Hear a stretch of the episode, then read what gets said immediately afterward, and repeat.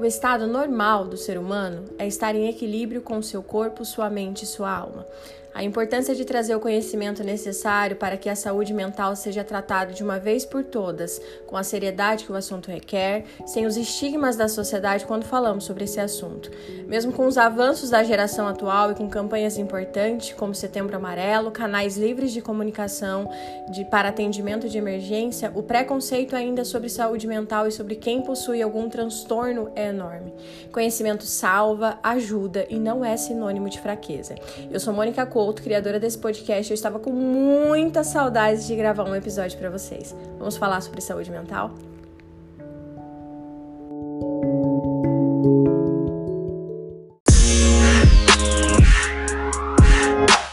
Hoje eu estou com uma convidada muito especial a Maiane Oliveira, psicóloga e, entre tantas outras coisas, a mais bonita é como diz na sua descrição da biografia do Instagram, a pessoa que escuta bonito. Mai, seja muito bem-vinda. Ai, obrigada, é uma honra e eu agradeço também o convite. É a primeira vez que eu participo de um podcast, então talvez essa, essa ansiedade de estreia esteja pegando por aqui, tá? Não, que ótimo. Eu estou muito feliz que você aceitou. Na verdade, a gente já tentou marcar essa conversa aí há algum tempo, né? Acho que desde o ano passado, quando o podcast do Aos 20 aí deu uma estreada. A gente tentou marcar, mas assim, na correria não, mas não dá certo. Mas hoje eu estou muito feliz que você, que a gente vai conseguir ter essa conversa. E muito feliz por você ter aceitado também, né? Claro, eu acho que toda oportunidade que, uh, que aparece, que é criada, né?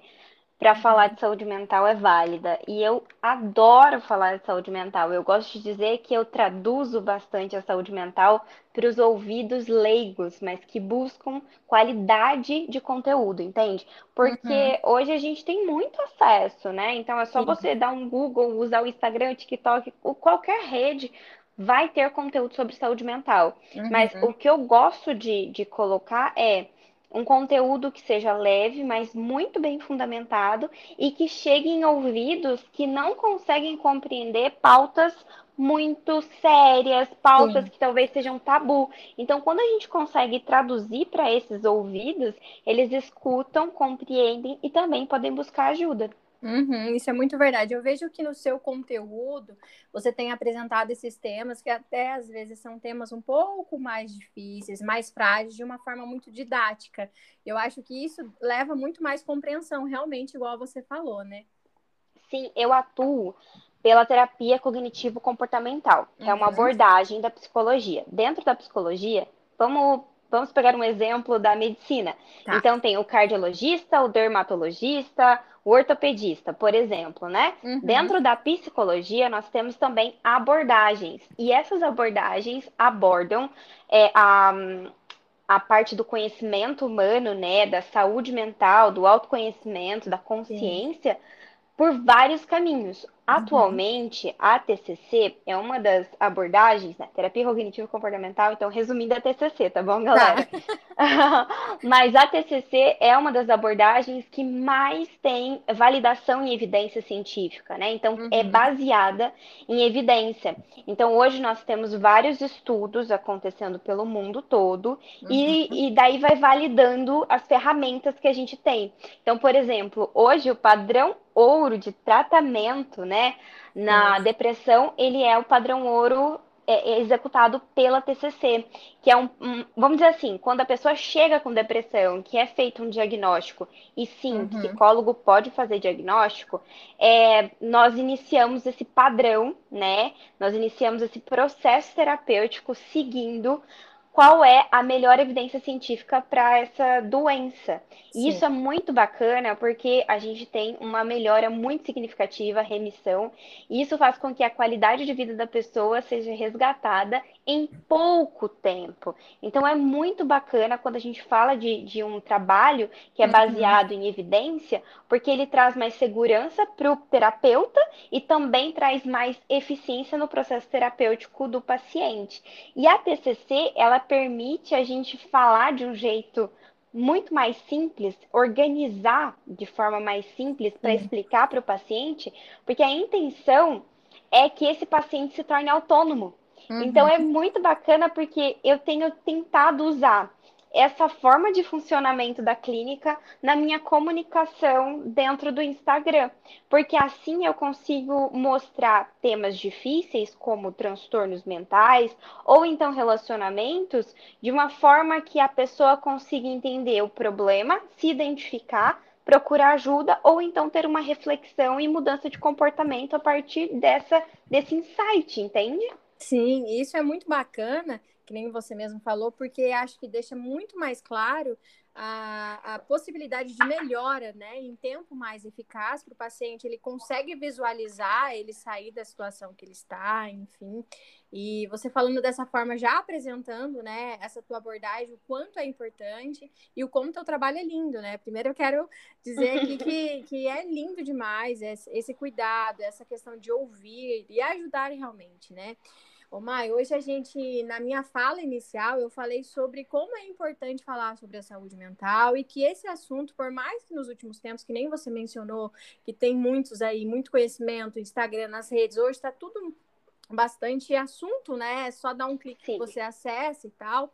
Principalmente na pandemia, ficou muito mais evidente a saúde mental. Ainda nós é, existe essa questão da desinformação e muito preconceito com a saúde mental. E como uhum. que isso acaba criando muros e barreiras para quem está sofrendo ou passando por uma situação difícil, né? Então, uhum. você como psicóloga, uma comunicadora maravilhosa sobre esse tema, por que, que você acha que ainda a sociedade tem esse preconceito com problemas mentais, mesmo com tanta informação e canais de conversa que a gente já tem disponíveis, né, para sobre o assunto? Por que, que você acha que tem esse estigma ainda para falar sobre saúde mental? Porque a gente tem que pensar na história da loucura, né? Uhum. Uh, a loucura, o transtorno mental, ele, ele vem sempre colocado dentro de um espaço à parte da sociedade.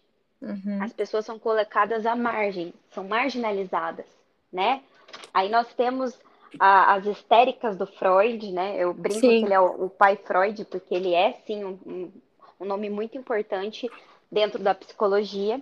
Uh, quando ele tratava as histéricas, ele começa a ter esse olhar diferente para as pessoas que apresentavam uma sintomatologia é, que era colocado em manicômio, né? Uhum. Então, a instituição...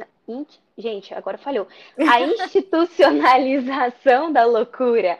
Porque daí se colocava uma pessoa que tinha é, comportamentos diferentes trancado dentro de um lugar uhum. e ali essa pessoa ficava, né? Daí tinha Sim. vários tratamentos extremamente agressivos e essa pessoa não tinha uma melhora. E daí evoluindo começa a ter mais estudos, né? Freud passa.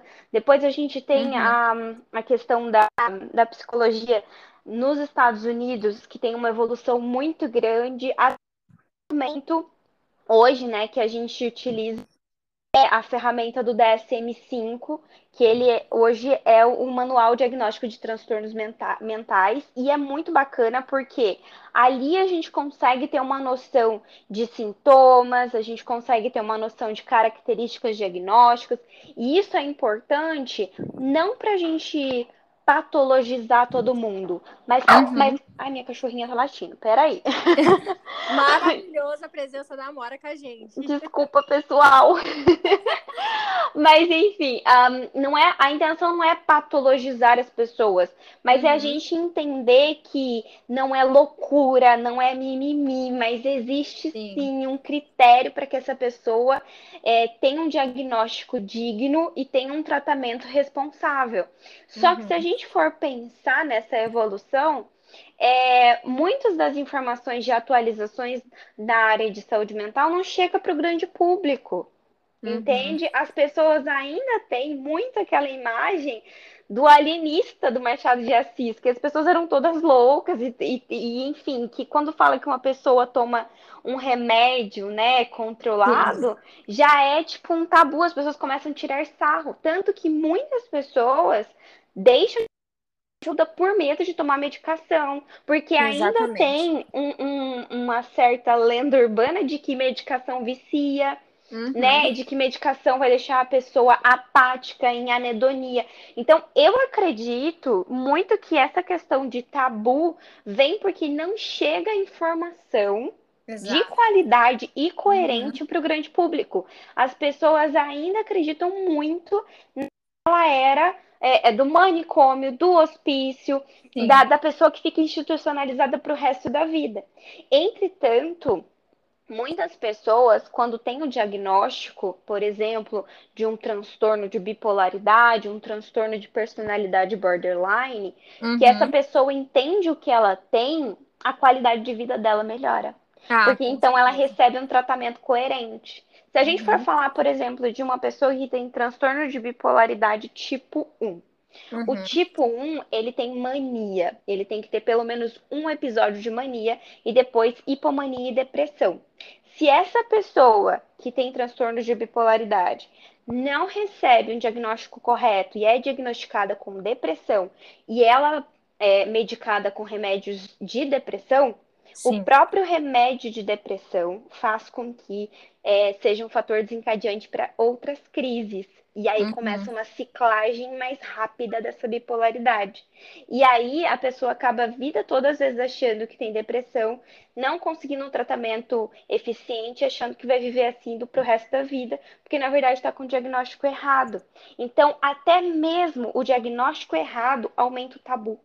Sim. Entende? Então, por isso que eu acho que essa conversa tem que ser mais normalizada para que as pessoas compreendam que junto do diagnóstico pode vir um tratamento. Por exemplo, Exatamente. uma pessoa que consegue ter um diagnóstico de transtorno de déficit de atenção e, uh, e hiperatividade na vida adulta, não é que ela desenvolveu na vida adulta. Ela sempre teve, mas nunca foi diagnosticada. E às vezes por ignorância dos pais. Não, ele é agitado, ele é assim mesmo, ele é esquecido. Uhum. É, ele não presta si, atenção, né? Então, ele é mal educado. E uhum. não, ele tem um transtorno de neurodesenvolvimento. Sim. Entende? E aí, quando vem o diagnóstico, a pessoa fala, é, eu entendi, eu sou burro, aprender. Isso foi o que aconteceu na minha família. O meu pai uhum. foi com transtorno de déficit de atenção e hiperatividade aos 48 anos, quando ele estava fazendo faculdade comigo. Uau. E aí ele mesmo falou: eu achava que eu não conseguia aprender, agora eu consigo, porque ele recebeu o tratamento correto. Uhum. Nossa, então, como isso é gratificante, né? Nossa, maravilhoso. Só que o que, que acontece? Muitas pessoas vão para terapia e não contam que estão na terapia, porque ainda é tabu tá? Uhum. E daí não contam para a família, então não conseguem fazer uma rede de apoio. E Sim. isso dificulta muito, porque nós somos extremamente influenciados um, pelo nosso ambiente.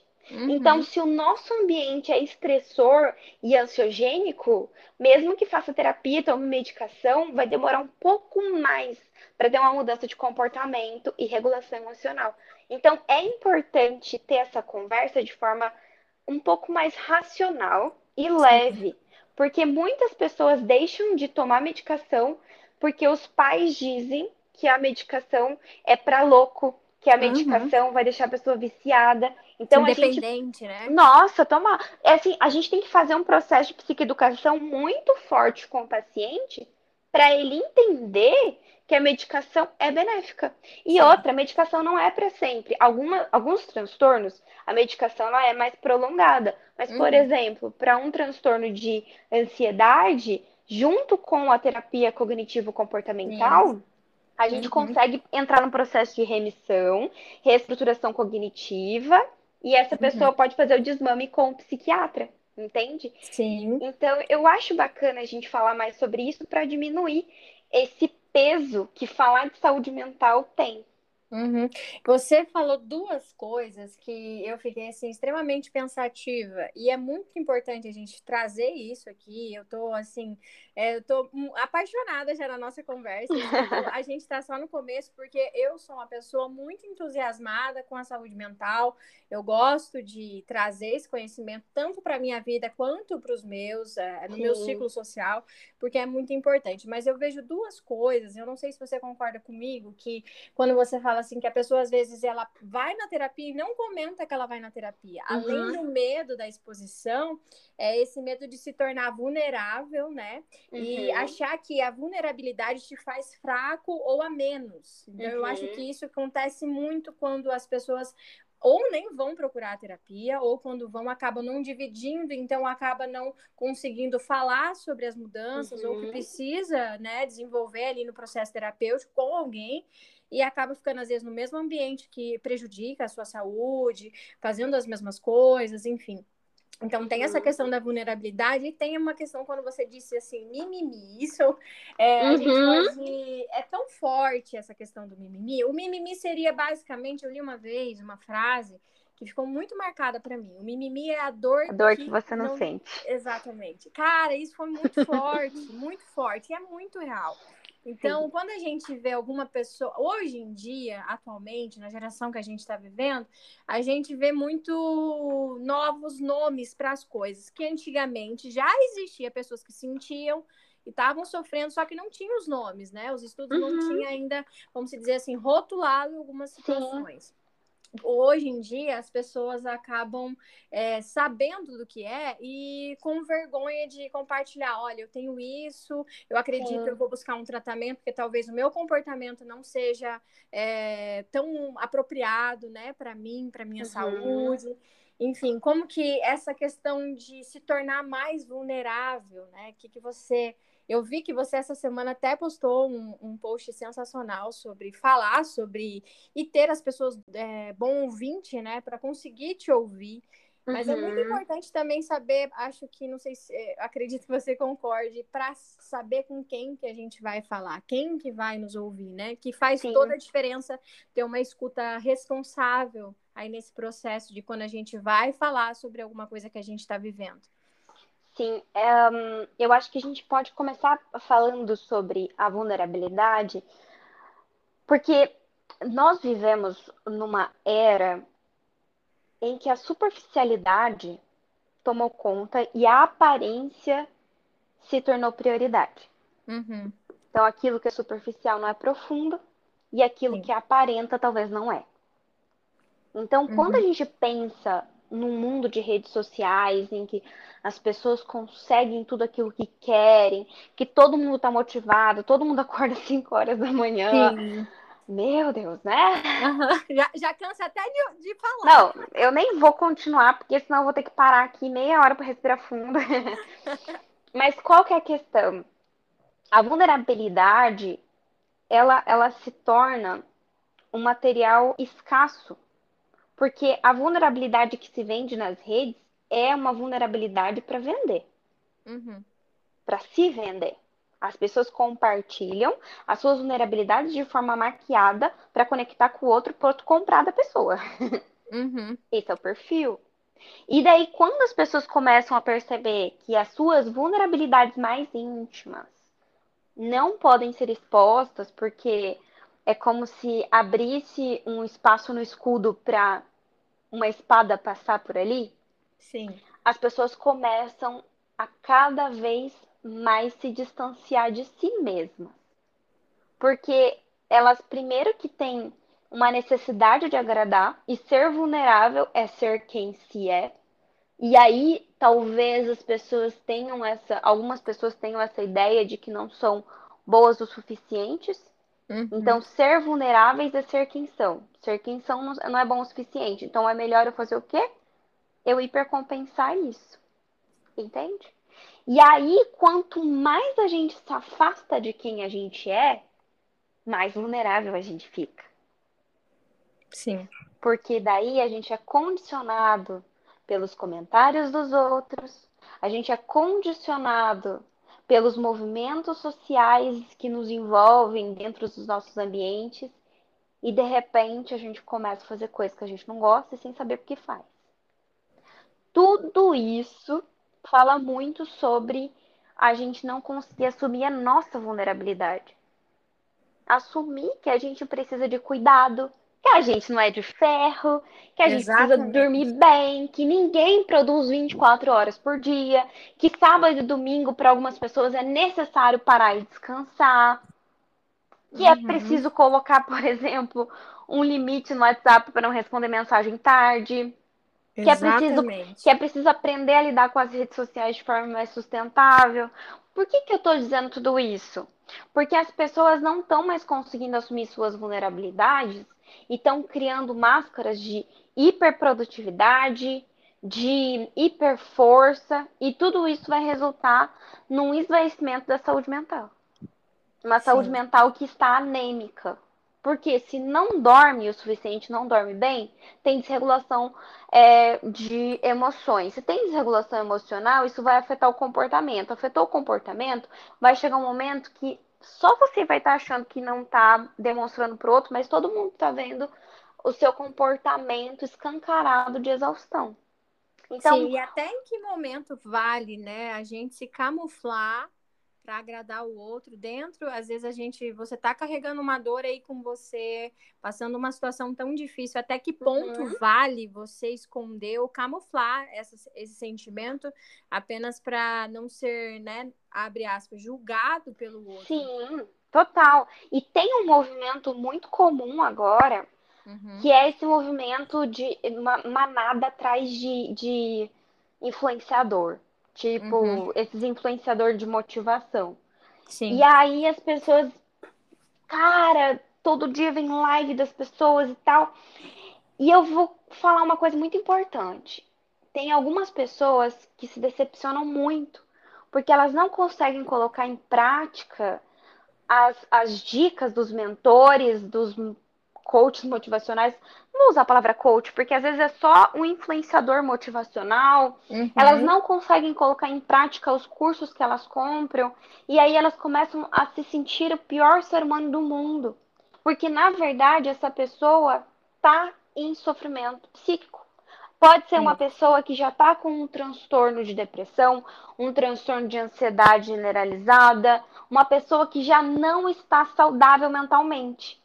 E aí, esse produto que ela comprou, esse conteúdo que ela consome, que é altamente dopaminérgico, que aumenta a motivação dela, uhum. não leva ela a lugar nenhum, porque ela não consegue ter a base para sustentar isso. E a base é conseguir ter uma saúde mental estruturada para lidar com fracasso, frustração, que vai vir no percorrer da vida. Sim. Então, a vulnerabilidade, o medo de ser vulnerável e pedir ajuda, e se abrir para a família, e procurar psicoterapia, isso pode ir somando camadas, entende? No sofrimento psíquico. E quando essa pessoa finalmente procura ajuda, vai ser um processo muito mais lento e árduo para melhorar essa saúde mental. Então, é, é, eu acho que agora eu já vou aproveitar e deixar um alerta para as pessoas que se percebem consumindo muito conteúdo motivacional e depois se sentem extremamente tristes, desanimadas, com uma sensação de insuficiência. Talvez não é que você é um péssimo ser humano e não consegue executar, mas você já pensou que talvez sua saúde mental não está bem? Sim. Porque as nossas funções cognitivas, memória, atenção, foco, tudo isso é na ordem neurológica. Se a gente está com a saúde mental desequilibrada, a nossa memória enfraquece, o nosso foco muda, a nossa atenção diminui. Até então, a energia corporal, né? Totalmente, o metabolismo é afetado, né? Uhum. É, a tristeza é uma emoção que ela diminui, ela reduz o metabolismo para a pessoa se retrair e reorganizar a vida perante uma perca. E essa perca pode ser simbólica ou real. Sim. E aí as pessoas não se permitem se sentir triste, né? E aí, quando você não acolhe uma emoção, essa emoção ela vai extravasar de outro modo. Então, por isso, gente, vulnerabilidade. Não precisa sair por aí falando para todo mundo, mas você tem uma noção de que você precisa ter uma rede de apoio que seja uma pessoa de confiança para desabafar, para pedir ajuda e também, gente, psicoterapia está aí. Hoje nós temos atendimentos online, né? Então tem vários psicólogos pelo Brasil todo. Marca uma sessão para saber como é. Vai lá, vê se é isso que você quer e você pode continuar. E se não quiser, também não precisa.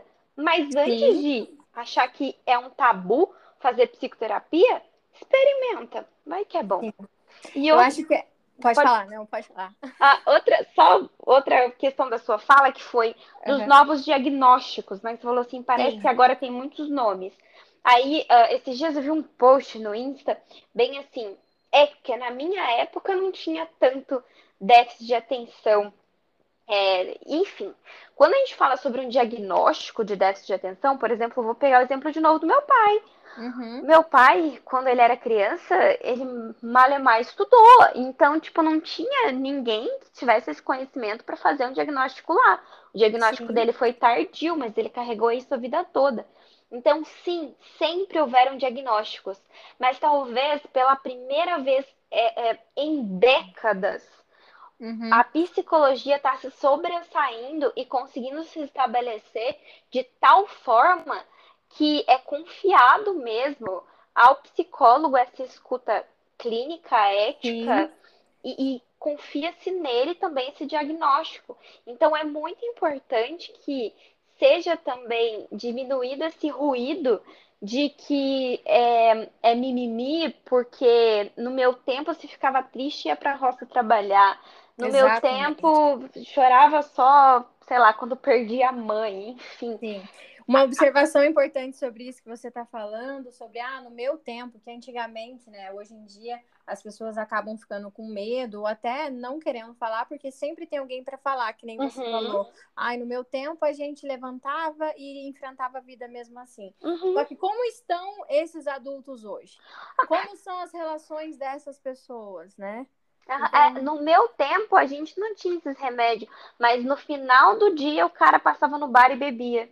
Pra Exatamente. quê? Pra lidar com isso. E a mulher ficava em casa cuidando dos 5, 6, 7, 8, 10 filhos, né? Sim. E aí é, é, óbvio que ela não tinha tempo para reclamar. Assim Sim. como a violência doméstica, hoje em dia nós temos leis, ainda bem, graças a Deus. Sim. Mas a violência doméstica era normalizada, porque a, a mulher era posse do homem. Sim. Né? Então não é que hoje tá tendo isso sempre tiveram é, adoecimentos psíquicos e transtornos mentais. Sempre. Só que agora, ainda bem que tem mais informação difundida.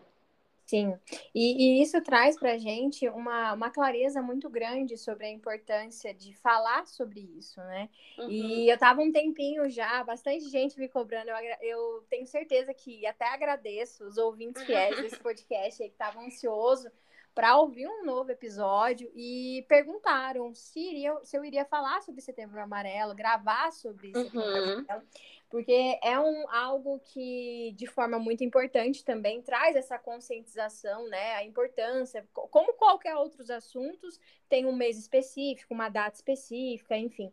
Mas é importante porque gravar sobre isso em outubro, fora da, da época, justamente para trazer essa, essa conscientização que é muito importante, todos os meses das, no, das nossas vidas, tratar sobre saúde mental, porque eu costumo falar, assim, que da mesma forma que eu sou faço terapia há muitos anos e sempre falo para as pessoas. Uhum. É a mesma forma como você tá com um dente doendo, você vai no dentista. Você tá com algum problema, com uhum. falta, você vai no médico tal. É a mesma coisa a sua mente, a sua, o seu equilíbrio, a forma como você reage às, às situações da vida, é, tudo isso é a mesma coisa, de você estar tá na terapia, né? Uhum. De você uhum. estar tratando sobre isso, a sua mente, que é a, su a sua maior ferramenta, assim, vista por mim, é a, é a nossa maior ferramenta. E a gente tem que pensar que saúde é uma só. Sim. Então, é saúde do corpo e saúde da mente, né? Então, muitas pessoas deixam de cuidar do corpo também e deixam de, curtar, de cuidar da, da própria mente. Então, é uhum. é preciso essa chamar essa atenção. E a gente tem o Setembro Amarelo e dia 10 de outubro a gente tem também o Dia Mundial da Saúde Mental, que foi uhum. esses dias, né? Sim. E recentemente a OMS publicou um relatório mundial de saúde mental, que uhum. é Transformando a Saúde Mental para Todos. E esse documento ele visa construir um caso para transformar a prestação de cuidados da saúde mental global para criar direitos humanos contínuos e sistemas de prevenção e saúde mental baseados na comunidade. Uau, que bacana. E, e eu tenho aqui alguns dados importantes levantados nesse relatório. Uhum. É, esse, esse artigo ele foi postado é, no JAMA, que é o Jornal de medicina americana, acho que é isso. Deixa eu só uhum. conferir aqui. É, Jornal de Associação Médica Americana. E depois, qualquer coisa, eu passo todos os links para você, tá. enfim, uhum. indicação. Mas falar bem assim que muitas pessoas que vivem com problema de saúde mental enfrentam violações de direitos humanos. Eles muitas vezes enfrentam discriminação, são excluídos da vida comunitária e do trabalho, enfrentam abuso físico ou sexual, podem ter o direito à alimentação e abrigo negados e são proibidos de votar ou se casar, de acordo com o relatório.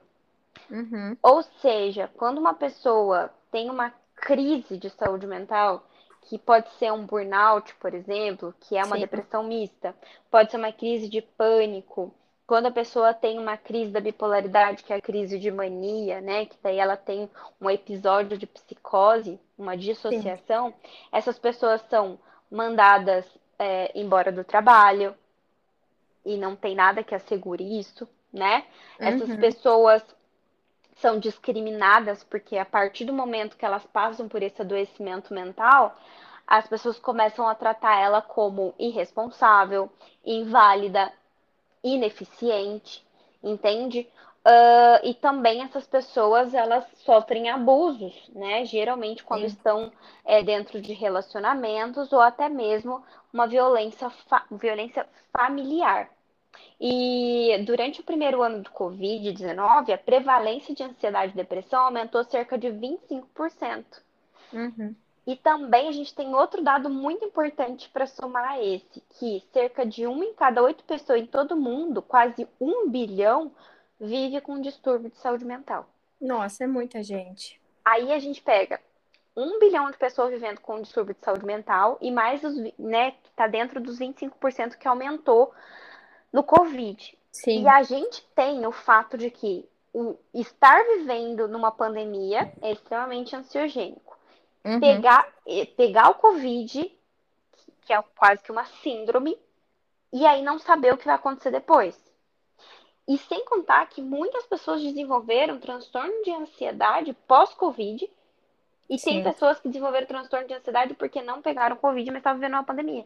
Então a gente tem uma necessidade agora, né, muito maior de falar de saúde mental.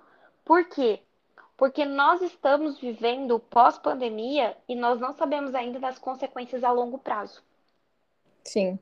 Entende? Então, por isso que é importante falar do Setembro Amarelo, do Dia Mundial da Saúde Mental, mas falar também todos os dias, procurar se informar, ler mais sobre isso e não só ler livros de autoajuda, mas buscar também nomes de, de escritores que têm uma boa teoria ali, que está tá bem fundamentado.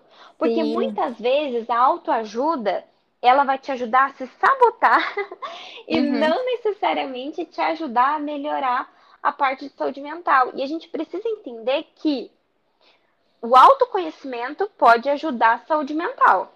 Uhum.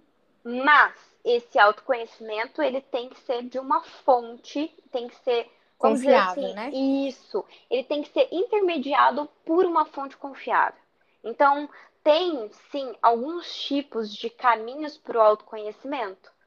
Porém, é necessário cautela. Então, busquem terapia com psicólogas que tem um CRP ativo, galera. O que, que é um CRP Sim. ativo? A pessoa está ali cadastrada no CRP, é uma pessoa que fez faculdade de psicologia, não é um terapeuta que fez três finais de semana de curso e está atendendo.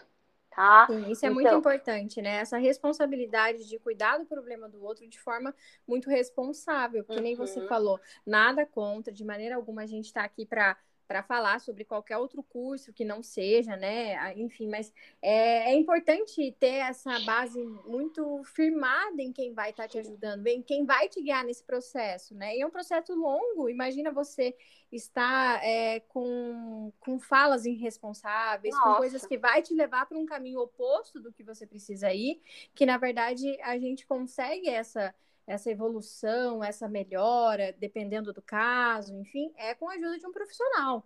Sim, o manejo clínico, ele exige ética. Então, uhum. nós temos um código de ética bem fundamentado. Eu tenho muito orgulho do nosso código de ética, porque uhum. ele, ele transparece a responsabilidade do fazer psi. Então, o que, que acontece? Eu não posso, dentro do meu consultório, fazer, é, induzir meu paciente para preconceitos, eu não posso induzir meu paciente para algum tipo de religião, eu não posso induzir meu paciente para algum posicionamento político, entende? Uhum. É, dentro do meu consultório, é, eu tenho que ou escutar, ter uma escuta ética e limpa para que eu possa absorver o que meu paciente traz e poder, nesse manejo clínico, fazer intervenções que possibilite, possibilite ele ter insights, evoluções, questionamentos e, consequentemente, melhora do transtorno que ele tem ou também para alcançar a meta que foi estabelecida. Sim. Por que, que é necessário fazer psicoterapia com psicóloga? Porque quando a gente fala de um transtorno mental, a gente precisa ter muito, muito, muito cuidado no manejo clínico. Uhum. Porque a escuta ela tem que estar muito afinada para captar quais são as frases ali específicas que precisam de atenção. Quando não é terapia com psicóloga, esse profissional talvez não tenha uma formação adequada para intervir quando tem ideação suicida, uhum. quando tem tentativa de suicídio, quando a pessoa vem com um histórico de uma manutenção de ideação suicida por anos. Ou então essa pessoa vem com uma depressão profunda de 6, 7 anos, com uma crise de ansiedade grave, né? Um transtorno Sim. de ansiedade generalizada.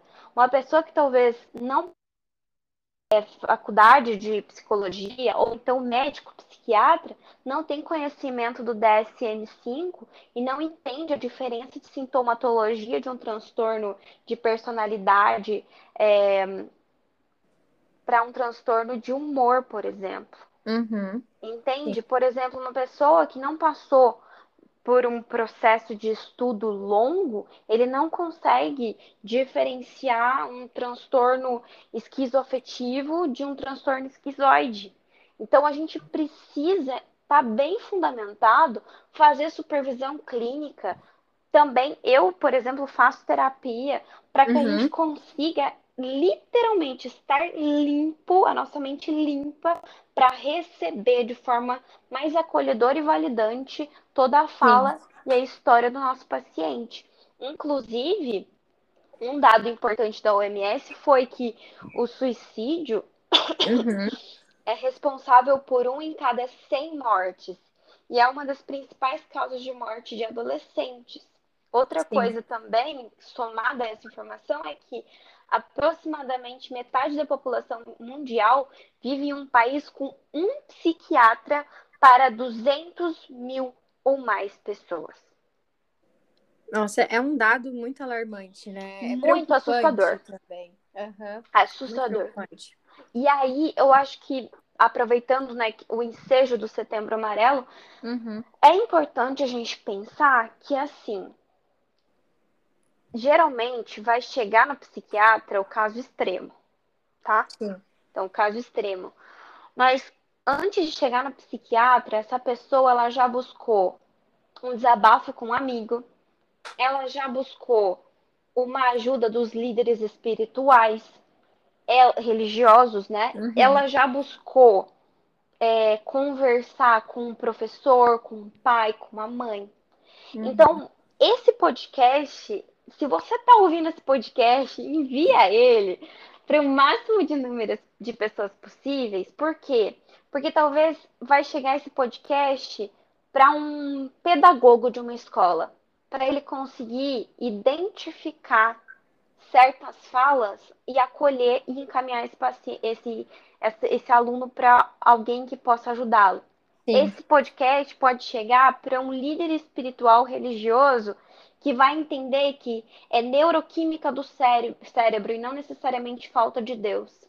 E Sim. vai encaminhar essa pessoa para uma ajuda especializada. Então, quando alguém chegar e falar assim, cara, para mim a vida não tem mais sentido.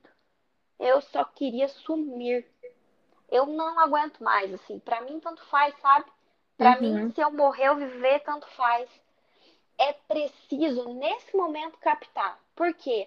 Essa fala pode ser só um desabafo, mas essa fala, se ela vem seguida de uma anedonia, de uma mudança de humor, você vê que a pessoa está visivelmente mais quieta, mais retraída, introvertida, com um olhar mais triste, se essa fala Sim. vem, pode ser que essa pessoa está já na ideação suicida.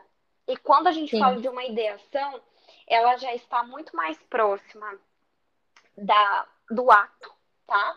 Do Sim. que o contrário. E nesse momento é preciso acolhimento e validação. E como que faz acolhimento e validação?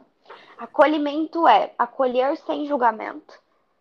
Poxa, cara, eu te entendo. É, você quer conversar sobre isso? Posso te ajudar de alguma forma, né? Uhum. Ou é, pode, pode, falar, mamãe. Não, não, pode falar. é, então, acolher e validação. Validação é quando você valida o que a pessoa está dizendo. Meu, eu imagino, deve ser difícil mesmo.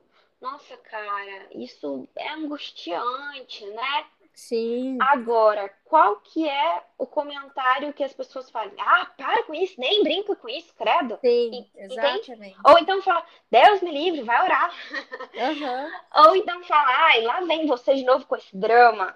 Sim. E quando a pessoa, ela, para ela ter se aberto com, com você nesse nível, é porque a angústia dela tá tão grande que ela, ela tentou falar. Ela tentou. Esse é o pedido de ajuda. Uma pessoa que passa pela ideação suicida, ela não chega e fala assim: ai, sabia que é a Mônica? Tô pe... Nunca, nunca. Sim.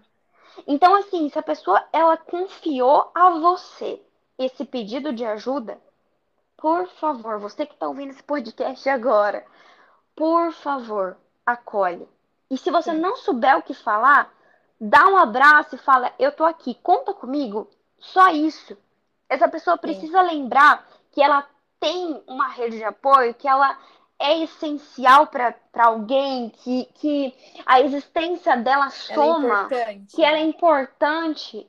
E, e, saibam de uma coisa: muitas vezes adolescentes, quando têm ideação suicida, não comunicam os pais.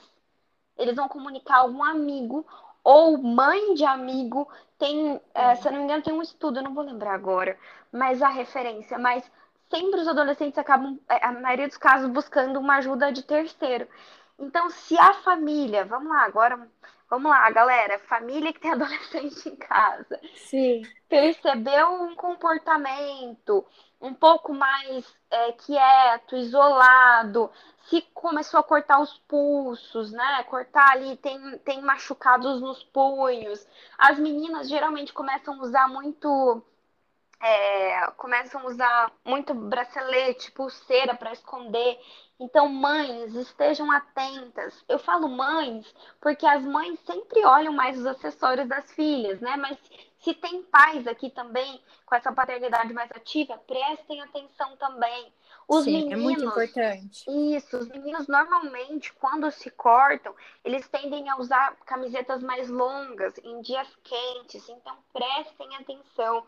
Nem toda automutilação é, é, vem de uma ideação suicida, mas não é comum, não é normal. É. Deixa eu te contar um caos aqui, amor. Um, temos tempo, né? Posso temos. Contar? Não, você tá aqui, você que manda. Pode, Ai, pode meu falar. Deus. Tô falando demais, gente, desculpa. uh, mas a gente, um, da graduação, eu e as minhas colegas de estágio, inclusive uhum. se elas ouvirem, um beijo para elas, que eu vou mandar, vou mandar para elas, elas, elas vão se identificar nessa parte. um, a gente fez um trabalho, a gente foi para fazer estágio escolar, e quando nós chegamos lá para colher a demanda, a pedagoga falou com a gente assim que tinha uma demanda muito grande de automutilação no banheiro. Então, Nossa. elas se cortavam no banheiro, a maioria era menina. Uhum. Aí, gente fez uma análise social, era um colégio que estava numa região de grande vulnerabilidade social, né?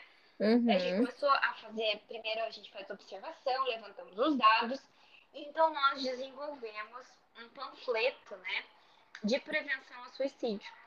E foi uh, um dos projetos mais bonitos que a gente já fez.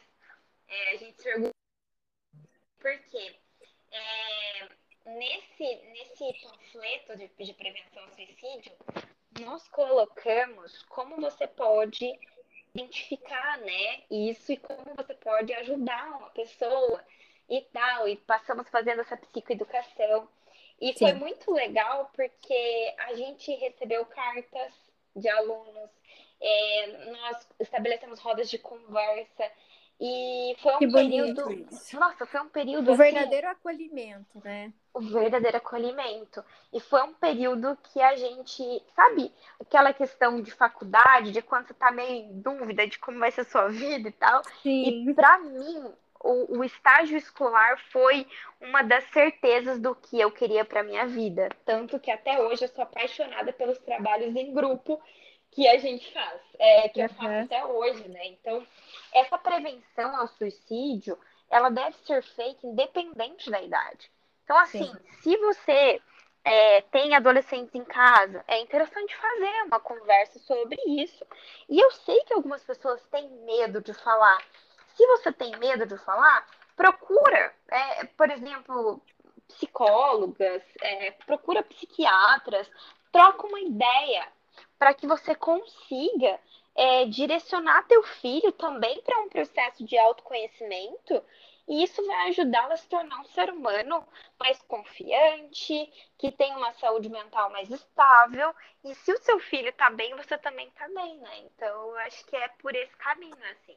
Sim, e você falando sobre isso, era até um, um assunto que estava na pauta para conversar justamente com você, é, do, do, como é grande o tabu do suicídio, né? E você falando tudo isso, a gente que está ouvindo aqui, a gente vê como é importante e como é perigoso também é, as falas que nem você falou, né? De como as pessoas respondem quando alguém dá um indício de alguma uhum. coisa. Só que se você procurar, se as pessoas procurarem como que é a resposta, por exemplo, depois que o ato em si acontece, o que os familiares ou o que as pessoas uhum. próximas uhum. dessa pessoa fala é, mesmo, é a mesma coisa. Eu não percebi os sinais. Uhum. Mas, é, que nem você falou, o sinal, ele nunca vai ser de forma gritante, explícita. Ela uhum. é, é, é, algo escondido, é algo com vergonha, algo até mesmo não entendendo o que está sentindo. E é importante a gente falar também, não só para como se nós fôssemos os ouvintes dessas pessoas, Sim. Mas é importante se tiver alguém nos ouvindo dentro dessa condição, né? Nesse nível Sim. de tristeza, nesse nível de, de sofrimento, porque o suicídio ele nada mais é do que a pessoa querendo escapar da dor que ela sente. Na verdade, o, é, o suicídio ele não quer morrer, não. ele quer acabar com a dor que está machucando, que ele, que ele sofre, né? Então, e se nem, você que nos que, ouve... hum, pode falar. Só, só somar, que eu entendi o recado, deixa eu só somar. Precisamos uhum. entender que não existe só um tipo de suicida. A gente tem vários, vários modos, assim. É, a gente precisa entender que tem pessoas que elas planejam isso por muito tempo. Sim. Tem pessoas que só querem sumir e nunca mais serem encontradas. Tem pessoas que ah, planejam isso para na cabeça delas, causar a menos dor possível para os outros. Uhum. Então, é importante não tratar a pessoa que, de, que vem trazer essa demanda né, de vontade de sumir como se fosse igual aos outros casos que você já ouviu, né? Sim, então, sim. se realmente, se alguém está ouvindo e está nessa situação de angústia, procura ajuda tem outras formas de enxergar isso e alguém te dando a mão e te dando força pode te ajudar a entender essas outras perspectivas. Sim. Uma, da, uma das coisas que eu percebo muito, Mai, não sei se você tem essa, essa visão também, é que é, a, a, quem sofre muito com questões assim mentais, pode ser alguns tran transtornos ou até mesmo pensamentos suicidas, é justamente às vezes a negação de que a pessoa está sentindo assim. Em muitos momentos ela pode olhar para trás e falar: Nossa, mas eu tenho tudo, eu sou feliz, ou eu tenho, sempre fui feliz antigamente, eu tenho tudo, tem gente uhum. que não uhum. tem. Então, essa negação que ela pode se sentir assim, porque de fato ela é um ser humano. Né? Uhum. Né? Então ela está suscetível, nós estamos suscetíveis a essas, a essas condições. E entender que não é uma frescura, entender que essas, esses sentimentos, essa, essa que a gente pode dizer assim, é uma questão neurológica, química, né? Como é um adoecimento. Começou, falou, como no começo você falou sobre a medicação, a medicação ela não é um salvamento, ela vai atuar diretamente nos componentes químicos do nosso cérebro. Uhum. No entanto, o que faz o tratamento é a, a terapia, é o processo terapêutico. Isso. Então, por que, que é tão importante é, entender e desmistificar esse tabu da medicação, desses pensamentos, de que a gente está suscetível e às vezes pode ser coisas tão pequenas que desencadeiam isso na nossa vida, né? Às vezes não vai ser uma coisa grande, um luto, um processo difícil, a morte de alguém ou, ou uma perda muito grande, sabe? Às vezes uhum. são coisas pequenas que vai desencadear esse sentimento em você e que você acaba não entendendo e até aceitar essa aceitação de que você é humano, que você vai se sentir assim, Sim. e que tá tudo bem, por mais que eu, eu deteste um pouquinho esse clichê e, tá, e é sobre isso, e tá tudo bem. Mas é, tá é, tudo bem, né? Mas eu acho importante falar que é todo transtorno mental ele tem uma ordem multifatorial. Uhum. Então, a gente tem o fator genética, o fator ambiente, né? Tem, tem vários fatores. Mas é muito importante a pessoa pensar assim. Não foi. As pessoas às vezes querem saber os porquês. Ah, eu vou para terapia para saber o porquê que eu tô deprimida. A pessoa ela quer um porquê porque nós fomos educados dentro de uma sociedade que ela traz sempre uma solução para tudo. Uhum. Né? As pessoas gostam de respostas. Para isso que existe o Google, né? Sim. Só que as pessoas precisam entender que quando se trata de saúde mental, não é um fator. São vários. É desde a forma como você foi validado na infância, o bullying da adolescência, invalidado na infância, o bullying uhum. da adolescência, a forma como você foi rejeitado pelo primeiro namorado, aí depois as decepções que você sofreu no, sei lá, durante a graduação, aí Sim. o fato de você ter ficado desempregado e por aí vai. Imagina que vai remontando. E de repente a pessoa tá numa vida estável, com a família, com filhos e adoece. E essa Sim. pessoa começa a se culpar, ou então tem algum infeliz que fala: meu, mas como assim? Você tá doente, cara? Você tem tudo. Entendeu? É como se a pessoa tivesse, né, essa, essa quem fala isso, tivesse o poder de invalidar ou sentir o que a outra tá sentindo. Total. Né? Total. Né? Não, você não pode sentir isso. Não pode. Tem, por exemplo, eu já ouvi muito pessoas tratando situações de uma forma que, assim, me dá um, um assim, três tipos de nervos, sem falar, assim, mas principalmente para mulheres. Eu vejo muito mulheres sendo tratadas dessa forma mas você tem tudo, você tem marido, você uhum. tem casa. Uhum. E, e, eu fico assim tão indignada que isso é tão forte de você dizer para alguém, mas muito forte, gente. Não seja essa pessoa. Não seja essa pessoa. Porque é ao mesmo tempo de você colocar toda a felicidade, todo o sentimento, ou tudo que uma pessoa é, que é enorme, né? Uhum. Dentro de milhões de coisas que a gente sente, resumida a única coisa: a um homem, a um casamento, a um, a um trabalho que seja, né? E, Mas... e, tu sabe que uma das, uh, um dos maiores números de suicídio hoje são de homens. Uhum. Por quê? Aí a gente precisa falar um pouquinho sobre estrutura social. Sim. A nossa sociedade, ela é constituída dentro do patriarcado. Sim, sim, claro. E aí, qual que é o homem do patriarcado? O homem viril, o homem uhum. forte. O heterotop. O... Ai, socorro, Deus. eu não vou prosseguir aqui, porque eu gosto do meu CRP ativo. Uhum. É... Mas o cara que se prova, o cara que mantém a família, o cara. E aí, Sim. quando esse cara se percebe, vamos colocar aí, uh, sem repertório comportamental para lidar com adversidades, uhum. sem regulação emocional para conseguir passar por momentos difíceis, Ele Sim. não tem um repertório para conseguir lidar. Entendeu? Então é muito alto. Por isso, gente, que é importante é, educar mulheres que tenham filhos pequenos hoje. Olha só, tô falando com muito público hoje. Tá. Mas mamães de filhos pequenos, sejam meninos ou meninas, eduquem seus filhos para serem adultos funcionais, para que eles possam lidar com as suas emoções, manejar os seus medos, as suas angústias, conseguir ter regulação emocional e também para que eles possam ter enfrentamentos funcionais na vida. Sim. Porque quando a gente educa menina para ser menina, menino para ser menino, a gente está simplesmente causando traumas e danos nessa criança. Porque quando crescer, essa menina, ela já vai ter toda uma rigidez, porque ela tem que seguir esse padrão. Não estou falando de gênero aqui, tá, pessoal? Eu estou falando Sim, sobre. Não ficou edu... claro. Ficou, Isso. Ficou claro. Uhum. É sobre educar para ser um adulto funcional. Menino também chora. Menino também tem emoção. Menina também pode ser ativa, pode subir na árvore, pode.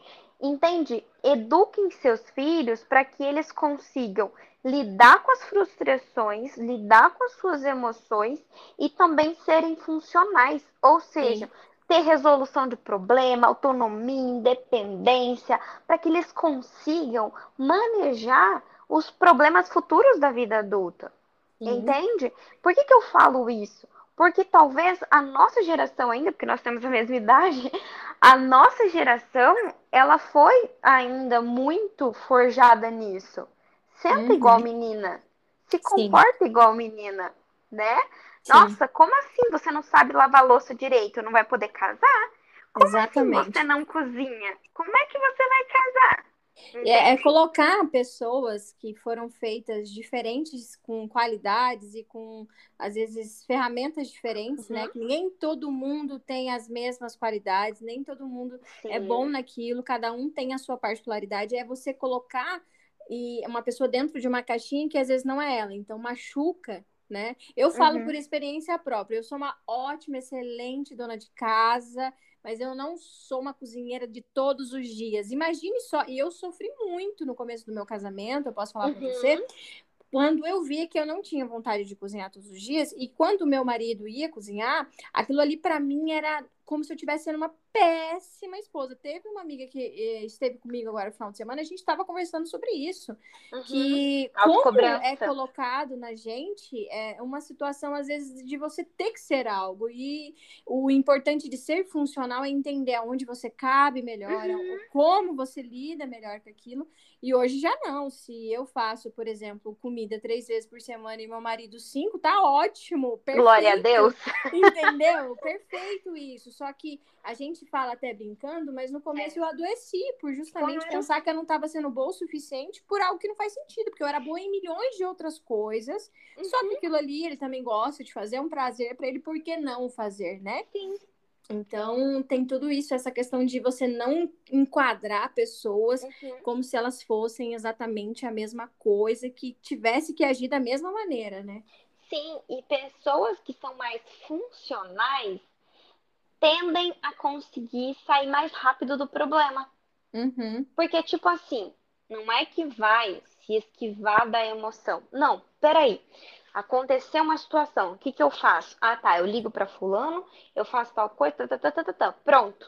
Uhum. Quando a gente resolve o problema, a gente para de sofrer. Sim. Agora, quando a pessoa não é funcional, a pessoa, a primeira coisa, deprime e chora, daí liga para alguém, pede socorro, invalida a própria capacidade para resolver o problema. E aí, por que, que eu trouxe esse, né, enganchou uma coisa na outra aqui? Uhum. Mas é justamente isso. O risco do suicídio, ele é maior para homens porque muitos homens não têm uma habilidade de regulação emocional. Uhum. Então a gente precisa pensar em habilidades. Então tem a habilidade de regulação emocional, tem a habilidade de comunicação, são habilidades uhum. sociais. E essas habilidades sociais, infelizmente, são reforçadas mais em algumas pessoas, por exemplo, mais habilidade de empatia, reforçada mais em meninas. Sim. Habilidade de resolução de problema, reforçada mais em meninos. Entende? Então, a partir do momento também que a gente tenta se tornar um adulto funcional, vou mudar de, de tópico agora. Tá. Mas a partir do momento que a gente tenta se tornar um adulto funcional, a gente melhora a nossa qualidade de vida. A gente entende que tem que ter disciplina, organização, que a gente tem que tra se tratar com autocompaixão e entender os nossos limites. Outra coisa que um adulto funcional faz bem é dizer não. Momô, dizer não. Eu não Sim. sabia que era tão difícil até quando eu comecei a atender na clínica.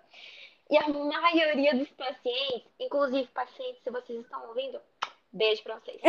Mas a maioria dos pacientes que passam pela clínica, hora ou outra, apresentam dificuldade de dizer não, sabe? E uhum. quando você não diz não, tu entra num lance de se sobrecarregar, ou então de sentir, se sentir culpado porque teve que dar uma desculpa porque não consegue sustentar o não. Então assim, galera, vamos ser um adulto funcional, porque o adulto funcional ele entende o que ele tem que fazer e o córtex pré-frontal do adulto funcional, ele funciona bem. Sabe por quê? Nosso córtex pré-frontal, que é essa área mais da frente aqui da nossa cabeça, coloca a mão na testa aí, gente. Pois é, é nessa região aí o córtex pré-frontal, ele é a região do nosso cérebro que está conectado com tomar decisão difícil, fazer a escolha difícil. Então, por exemplo, seis da manhã. O único horário que eu tenho para ir para academia é seis da manhã. Sim. E eu uhum. preciso levantar para ir seis da manhã. Ai, mas está chovendo. Hum, tá quentinho. Ah, vou ficar mais um pouco. Nessa hora, seu córtex pré-frontal, ele dormiu junto com você.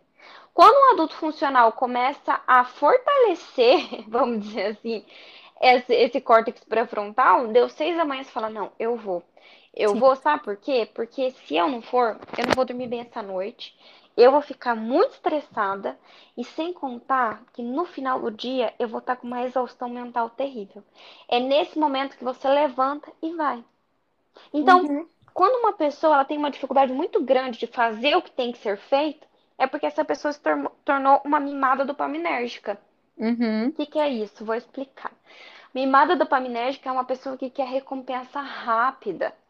Então, assim, para eu ter um corpo bom, eu tenho que ir para academia. Vamos dizer, um shape bonitinho. Eu uhum. tenho que ir para academia. Só que não é só pelo shape. É porque você vai, hoje em dia, todos os meus pacientes eu recomendo exercício físico, tá? Porque ele é, um, é altamente regulador das emoções, tá? E sem contar que aumenta o senso de autoeficácia. Quando você consegue progredir nos treinos, você percebe que você é capaz. Se você consegue progredir ali, você tá com o mesmo cérebro no trabalho, na onde você estava desacreditado. Então, se eu progredir na força, será que eu não consigo progredir nessa parte difícil do trabalho? Entende?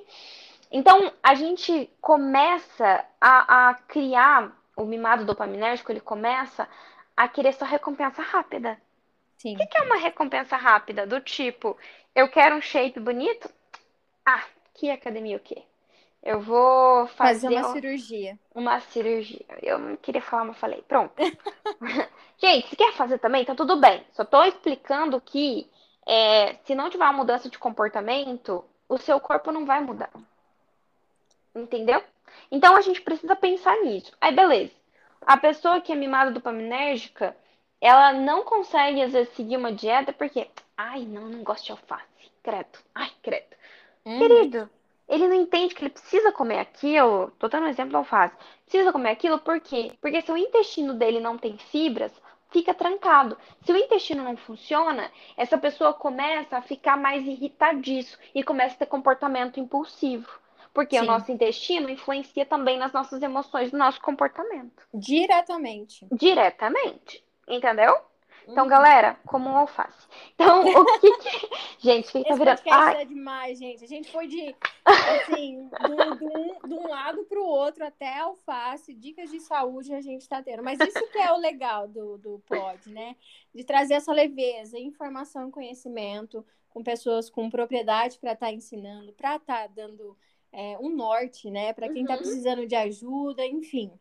Eu tô Não. super feliz com essa conversa aqui. Não, eu também, se deixar, se estende, né? Mas basicamente o adulto funcional ele consegue fazer o que tem que ser feito. Eu tô falando de um adulto funcional saudável, tá, Momô? Uhum. Se esse adulto funcional, ele é um adulto funcional, mas ele tá em adoecimento psíquico, ele vai ter consequentemente uma diminuição do seu da sua senso de autoeficácia, da sua noção de capacidade. Sim. Então, pessoal, se você se identificou e falou, cara, eu era essa pessoa que fazia dieta, que fazia exercício físico, que gostava de estar no meio de todo mundo e agora parece que tá tudo tão difícil. Procura uma ajuda, galerinha. Vai lá. Pode ser que você esteja num episódio depressivo. Pode ser, talvez, que você esteja também com déficit de algum tipo de vitamina. Então, gente, façam regularmente check-ups do corpo, né, para saber como que tá o seu corpo. Façam também, se possível, psicoterapia, busquem Sim. autoconhecimento. Hoje em dia nós temos várias plataformas e vários cursos assim de autoconhecimento. Eu super recomendo o RD, que é o reservatório de dopamina, uhum. que ele é do é uma plataforma do Eslen Delanogari que é um neurocientista e ele é psicólogo também, ele é muito bom. E dentro dessa plataforma do RD, né, que é o reservatório de dopamina, tem uhum. aulas sobre higiene do sono, tem aulas para. Nossa, que bacana, né? Quanto Nossa, conteúdo rico. Bom, sabe quanto que é? Se eu não me engano, acho que é R$19,90 por mês. Olha só, é o valor do Spotify. Vamos, vamos colocar aí, né? Não, Não eu. Só eu, disso, de várias outras plataformas de streamers, de sim. filmes, que é maravilhoso também assistir. Ninguém tá aqui, né? Imagina. Aham, uh -huh, não, mas. Filme. Mas, assim, às vezes você pode ponderar suas escolhas para que você tenha crescimento e melhore também, uhum. né? Então, assim, uma dica, gente. Se você não tem nenhum tipo de diagnóstico, mas está interessado em melhorar a saúde mental, se conhecer mais, eu recomendo o Reservatório de Dopamina. Me segue no Insta também, que lá eu falo todos os dias sobre algum conteúdo de saúde mental. Busquem pessoas que têm, vamos dizer assim, sustentação no que fala, para que vocês consigam se aprofundar nesse processo de autoconhecimento e fortalecer a saúde mental de vocês. Porque quando você entende que ninguém te deve nada, que se você não fizer por você, ninguém vai fazer. E que no Até final. anotando aqui, peraí, peraí, tô no... ninguém nos deve nada. Essa é, uhum. é, realmente muito, muito importante entender isso, né? E é assim, a gente precisa entender que se nós não fizermos por nós, ninguém vai fazer. Tanto que hoje eu até postei uma frase do uma, um poema do livro da Rupi é, que fala que muitas vezes nós sentimos raiva do outro porque ele não faz por nós o que nós não fazemos por nós mesmos. Uhum. E aí eu gostaria muito de deixar essa reflexão na questão de saúde mental. A gente falou aqui, passamos por diagnóstico, prevenção do suicídio, falamos Sim. sobre um pouco essa questão de como educar filhos mais funcionais, como ser adultos funcionais. E também agora sobre ser mais autorresponsável. Talvez um pouco dessa raiva que você tem dos outros é porque o tempo que você gasta sentindo raiva do outro e pensando e ruminando sobre isso seria o tempo que você poderia levantar e fazer algo por você. A autorresponsabilidade, né? Uhum. Meu, eu juro para você, é, a autorresponsabilidade deveria ser vendida na farmácia. em doses Muito homeopáticas, bom. talvez. Porque, assim, um, eu vejo muito na clínica essa questão da autorresponsabilidade quando ela vem, o, o paciente ele vem já com essa autorresponsabilidade pairando sobre ele, o tratamento, cara, entra num processo muito bacana, Sim. mais eficiente, mais efetivo. E essa pessoa coloca a terapia como prioridade e se dedica. Na TCC, todo final de sessão tem um plano de ação para a semana para o paciente. Então, ele tem tarefas, né, para fazer uhum. naquela semana. Sim. Daí tu vê na outra semana ele vem, ele traz insight, ele traz evolução. Agora, o paciente que talvez nunca foi apresentado a autorresponsabilidade, que foi um paciente que sempre alguém fez por ele, ou que ele podia sempre soltar a responsabilidade na mão do outro, ou que ele não foi conduzido para uma autonomia, ou porque ele sempre foi muito inibido mesmo de, de se colocar, Sim. esse paciente ele demora um pouco para engrenar na terapia, porque ele fica esperando que a psicóloga vai fazer um milagre. Vai dar as respostas, né? Você uhum. faz isso, isso, isso. E não é, né? Terapia, tem muita gente que fala que acha que é isso, né? Alguém vai lá, ela vai te dar a resposta do seu problema, e não é isso, né? Normalmente a gente só dá mesmo assim, é, joga o tapa na cara e é isso. Boa semana. Brincadeira, gente. Mas um, a forma como eu sou aqui no podcast, eu sou dentro da, da do meu setting terapêutico. Uhum. E às uhum. vezes os meus pacientes falam assim: nossa, dá para encerrar já com esse tapa na cara, né? Mas, uh, brincadeiras à parte, é importante ter esse senso de autorresponsabilidade para você entender que se você não cuida do teu corpo, o que vai ser? Eu tenho uma frase que uhum. eu amo usar, que é assim: o meu corpo é minha casa e eu quero morar nele muito bem até os 120 anos. Uhum. Então, se você quer morar nesse corpo, se você quer sentir prazer com esse corpo, não é uma questão de ser alto, magro, gordo, seja o que for, não é essa questão. É uma questão de ser um corpo saudável que te permita trabalhar sentado e levantar e não sentir tantas dores nas costas. Sim. Trabalhar em pé e não sentir exaustão no final do dia.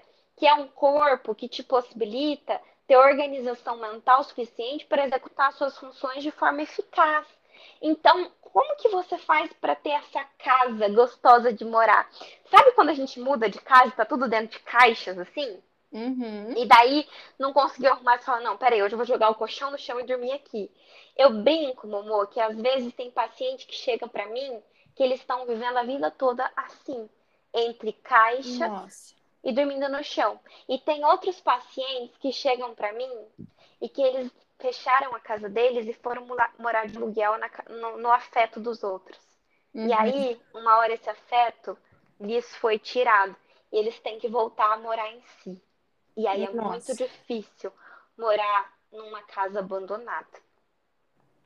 Uau, gente, é, é eu acho que todo mundo que está ouvindo esse podcast está tão emocionado quanto eu porque é muito mais importante e muito mais é, reflexivo do que algumas coisas que foi falado aqui é a gente entender o quanto a gente é importante, né? E essa tua última fala, falando sobre às vezes morar num lugar vazio, é a, um alerta, trazendo para nós, para quem está ouvindo, a importância do cuidado da sua saúde mental, cuidado Sim. dos seus sentimentos, porque sentimentos nada mais é do que você. Nós somos feitos de sentimentos e cuidar disso para que você não se uhum. sinta sozinho ou se sinta sobrecarregado naquilo que é, né? Sem conseguir uhum. abraçar ou se amar é, é o que traz de uma forma muito clara a importância da terapia, a importância de você cuidar da sua saúde mental, a importância de você recorrer a profissionais. A Maiane aí fez um, um baita uhum. de uma apresentação. Eu fiquei muito feliz, porque ela poupou várias das minhas perguntas e fluiu de uma forma muito natural. Eu tenho certeza que, que vocês vão gostar, que tá muito leve, tá muito gostoso. E eu queria trazer uma frase, uma uma reflexão para vocês também sobre as questões da nossa vida, que os momentos catastróficos que a gente passa e em que lembranças trau traumáticas é, são raramente gravadas na maioria de nós. Mas, no entanto, os circuitos que gravam tão fortemente, tão fortemente essas lembranças, elas ficam escondidas. Nos melhores momentos, às vezes, da nossa vida, ou nos piores momentos, uhum. elas aparecem. Então, é, é muito comum a gente, ao longo da nossa infância, ter se sentido ignorado, se sentido privado de atenção, carinho dos nossos pais, tem também abandono, como a Mai falou também, é, o que você sofre numa frustração de uma perda de um emprego, em relação uhum. a um uhum. término de um relacionamento, tudo isso vai te gerando sentimentos. E você não tratar isso, ele vai ficar marcado na sua memória emotiva, gerando problemas. E muitos desses problemas não falados, não visitados ou entendidos, vai gerar uma. Você vai adoecer é, mentalmente. Uhum. E que isso, às vezes, na maioria das vezes, quando não tratável, é, te leva a lugares escuros, em que você vai sofrer por justamente não falar sobre isso ou não buscar Sim. ajuda. E canais como o podcast, canais como o Instagram da Maiane, né? Mesmo ela atendendo, atende online, mas vive postando textos que eu comento lá. Meu Deus, isso aqui precisa no feed, isso aqui é muito rico. É verdade, é, é, verdade. Isso aqui é muito bonito porque ajuda as pessoas, que eu tenho certeza que está ouvindo a gente agora, uhum. e às uhum. vezes não me entende, ah, mas por que eu me sinto assim? Às vezes você nem lembra o que te causou isso, uhum. ou o que trouxe isso, mas é normal porque nós somos feitos de sentimentos, de histórias, do que a gente vive Sim. e como a forma como a gente lida e interpreta essas situações é o que faz a diferença, né, Mai? Uhum. Não, é, é, total. E eu acho importante, é, antes de você pensar que você é uma pessoa que não tem valor, que não é digna de ser amada e que não é boa o suficiente, antes de você acreditar nisso, valida o processo que te trouxe até aqui. Entende? Então, uhum. assim, é, tem uma outra frase que eu uso muito, é o seu agora não é o seu para sempre. Uhum. Então, eu acredito muito que compreender a impermanência da vida traz leveza e coerência para as nossas escolhas. E para encerrar, eu queria muito ler um poema uhum. do, do Acapoeta, que tá. é amadurecer. Ele fala assim: é assumir os erros cometidos, é pedir desculpas para o seu melhor amigo, é não se sufocar na arrogância do orgulho, é assustar o fantasma da culpa, é organizar a própria bagunça, é perceber mais importante que planejar é começar. Afinal, planos perfeitos não valem de nada se passarem a eternidade no papel. É abandonar o passado, mesmo que doa. É enfrentar memórias e resgatar o que é nosso. É perceber que, infelizmente, nem tudo tem conserto. E tudo bem. É duvidar do que está quebrado e ser teimoso. E tudo bem. É endurecer a alma e amolecer o coração. É ser a nossa melhor versão. Cuidando da nossa saúde mental, né? Gente, eu tô apaixonada. Eu acho que disparadamente entrou no meu top 3, meus episódios mais favoritos e emocionantes. A gente finaliza eu agradecendo, Mai. Muito obrigado. Que você continue sendo uma boa e excelente ouvinte para os teus pacientes, para as pessoas que você conheceu ao longo da vida. Eu tenho certeza que você vai ganhar novos fãs, igual eu sou sua fã. Para quem não sabe, eu sou amiga da Maiane exatamente há uns 12 anos por aí, eu acredito. 12 ou 10, não sei. a, gente, a gente tem quanto? 10, 29. 10. 10 anos, exatamente. 10 anos. 19, é, 19 anos. É, com 19. Mas assim, é muito bonito a gente conseguir admirar e, e ter uma sensação de orgulho de alguém que tem um trabalho tão bonito quanto o seu. Então, meu muito obrigado por essa conversa. Foi muito rica. Eu acredito que, pelo propósito que é o podcast, que é falar sobre o que a gente sente nos nossos 20 e poucos anos, daqui uns dias, nos nossos 30 e poucos anos. Socorro, vamos fazer um monte de episódio antes de chegar nos 30, Mônica, pelo amor de Deus. É, é, é, importante porque a gente não está sozinho, né? E como você falou, deixou claro aqui, todo mundo tem a sua importância. Então, você que está aí nos ouvindo, se sinta importante. Mai, muito obrigada. Você é muito importante aí para a sociedade. Continue fazendo seu trabalho lindo no Instagram. Pessoal, vão lá seguir. Eu vou deixar todas as citações, enfim, uhum. no post. Ela também vai comentar lá, às vezes, colocando algum link do que ela citou aí. Sim. Mas, meu muito obrigado. E foi um prazer ter você aqui comigo, viu? Ai, que maravilhosa. Eu acho que o interessante de amizades de longo prazo é que a gente entende que a amizade passa por manutenções e edições. Sim. A amizade nossa foi uma amizade que passou por muitas edições. E ainda bem que se sustentou, né? Esse Sim. fio que conecta a gente não mudou. E eu sou grata porque você me viu antes de começar a faculdade de psicologia. A gente Sim. era amiga antes, uhum. quando eu estava no cursinho. A Momô me acompanhou quando eu passei as minhas crises de pânico é, no cursinho. A Momô me acompanhou nos períodos de incertezas pós-cursinho. E hoje, né, nós nos olhamos com olhares de empatia e afeto e acolhimento e reconhecemos a beleza que essa amizade tem hoje e a beleza que nós também colocamos é, é, nessa amizade, né? Essa Sim. verdade que eu acho que a gente colocou, esse respeito. E eu tenho um carinho mesmo por você. Muito obrigada por ter me convidado. Imagina, Sempre que, um que precisar, pode chamar que eu gosto. Então, com certeza o pessoal vai pedir para você voltar algumas outras vezes, para a gente falar de outras coisas. E vai Sim. ser um prazer te ouvir mais uma vez. Meu Sim. muito, muito, muito obrigada. Um beijo. Um beijo. Até mais.